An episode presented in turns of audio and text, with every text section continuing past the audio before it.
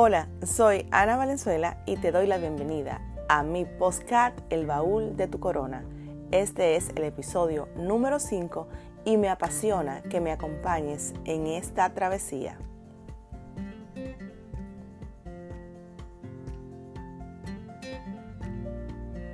Como le había comprometido en el episodio pasado, íbamos a tratar, hoy vamos a hablar de un tema que es nuestra mochila en el día a día, la caída del cabello.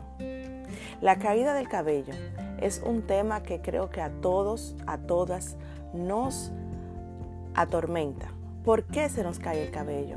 Cuando nos cepillamos el cabello diariamente, cuando peinamos el cabello y vemos todas esas hebras caminando en la almohada, en la cama, en la bañera, en el carro, nos horrorizamos y pensamos que vamos a perder nuestra cabellera o nuestra corona.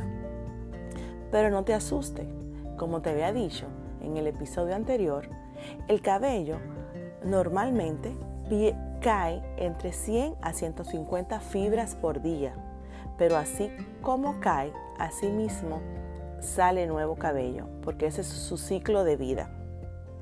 Pero cuando vemos un aumento en esa cantidad o en ese volumen de pérdida diariamente es porque hay una situación. Regularmente hay un descontrol en el metabolismo en relación a las fases del, crecimiento del cabello. ¿Qué pasa? Cuando tenemos algunos cambios físicos o psíquicos, eh, se va a afectar directamente el cabello, así mismo como lo escucha. El cabello es como lo que grita, lo que el cuerpo calla. Y este problema usualmente le llamamos alopecia. Pero tenemos dos tipos en, esto de la caída del cabello, que es la caída temporal y la caída persistente. Cuando hablamos de caída temporal, es una pérdida anormal y momentánea de los cabellos que se produce por una perturbación de la molécula donde se aloja esa fibra capilar en la papila dérmica. Y esto puede ser causado por un estrés psíquico o físico, por influencia de algún medicamento que estemos tomando, por modificaciones en, en las hormonas, sobre todo femeninas, por algún proceso postquirúrgico, por pérdida repentina de peso o las famosas dietas que nos auto dirigimos para perder peso eh, afecta el cabello, la caída del cabello, eh, como también algunos procesos de quimioterapia. También interviene aquí la diabetes, el lupus y algunos problemas de tiroides. Pero todas estas situaciones pueden ser fácilmente eh, arregladas o tienen ayuda con la consulta o con recomendaciones de un profesional. Y se pueden tratar con los cosméticos adecuados para tal situación, como también con vitaminas y algunos principios activos que necesita el cuerpo. Siempre es bueno recordar o mantener claro que una buena alimentación sana y equilibrada, un descanso eh, notorio de 6 a 8 horas diarias, masajes en el cuero cabelludo, protección solar en el cuero cabelludo, una buena higiene en el cabello y cuero cabelludo y los productos adecuados profesionales, como te mencioné antes, es lo ideal, lo ideal para evitar la caída del cabello o para mantener el cabello en óptimas condiciones. El otro tipo de caída del cabello es la persistente. En este tipo de caída, eh, la situación se presenta un poquito más complicada, porque estas caídas persistentes ya vienen, aparte del estrés, ya vienen por algunos problemas hormonales y algunas situaciones o condiciones dermatológicas en el cuero cabelludo o algún desequilibrio inmunitario afectan la circulación en los folículos. Y recuerden que la circulación de los vasos sanguíneos en el cuero cabelludo es el vehículo o es la gasolina que impulsa el crecimiento del cabello.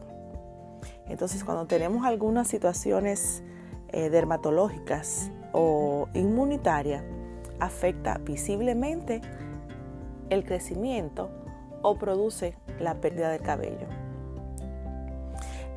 Y los, eh, podría decir, como dije en, en el otro tipo, que era la temporal, el factor de nutrición es sumamente, sumamente primordial porque eh, la insuficiencia de algunos nutrientes pueden afectar directamente esa papila térmica o ese hotel, ese hospedaje del cabello, afectando la caída. Y cuando es tan agresiva, cuando es tan fuerte, se atrofia esa, esa papila dérmica y el cabello no crece y pasa muy rápida de una fase a otra. Y cuando pasa tan rápido de la fase anágena a la telógena, produce unos claros en el cuero cabelludo que se pueden mantener por tiempo.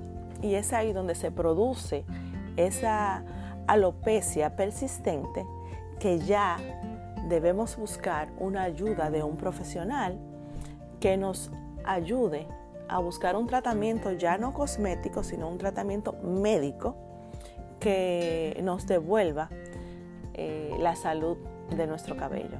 Regularmente, cuando ya tenemos esos claros en el cabello, que puede venir por el estrés físico y psíquico o por alguna condición de, dermatológica o inmunitaria, es donde acudimos al tricólogo dermatólogo y tenemos que dejar eh, algunos eh, estimulantes eh, cosméticos para el crecimiento y algunas fórmulas caseras que usamos regularmente para inducir el crecimiento. Ojo con esto, ojo con esto. Cuando tenemos esos claros y una caída tan persistente, necesariamente debemos acudir a un profesional de la materia, al tricólogo dermatólogo. La alopecia y la caída del cabello dejó de ser un problema solamente para los hombres, porque antes, cuando hablábamos de alopecia, automáticamente pensábamos en la calvicie de los hombres. Pero ya en esta etapa, en este, en este eh, año 2021, se ha demostrado los datos que el 50% de las mujeres sufren de esta condición a lo largo de su vida. Esto afecta, como es normal, en una forma especial con la autoestima y la confianza de toda mujer. Porque recuerda que tu cabello es tu corona. No importa el color, no importa la textura, tu cabello es tu marco, tu cabello expresa lo que tú eres, el cabello te define, el cabello es tu accesorio natural por excelencia. Pero, así como nos afecta, hay varios tratamientos, hemos avanzado bastante para cubrir condiciones que se nos presentan que son irreversibles con la caída del cabello. Ya hay incluso clínicas para el cabello que te van a ayudar a ti, tanto tú como hombre o como mujer, a lucir tu cabello espectacular y tener tu corona aún la condición que tengas. Y recuerda, recuerda, si aún no estás padeciendo de una o de otra, trata de ser generoso y amable con tu corona. Tu corona grita lo que el cuerpo calla. Gracias por escucharme hasta aquí y te veo en el siguiente episodio.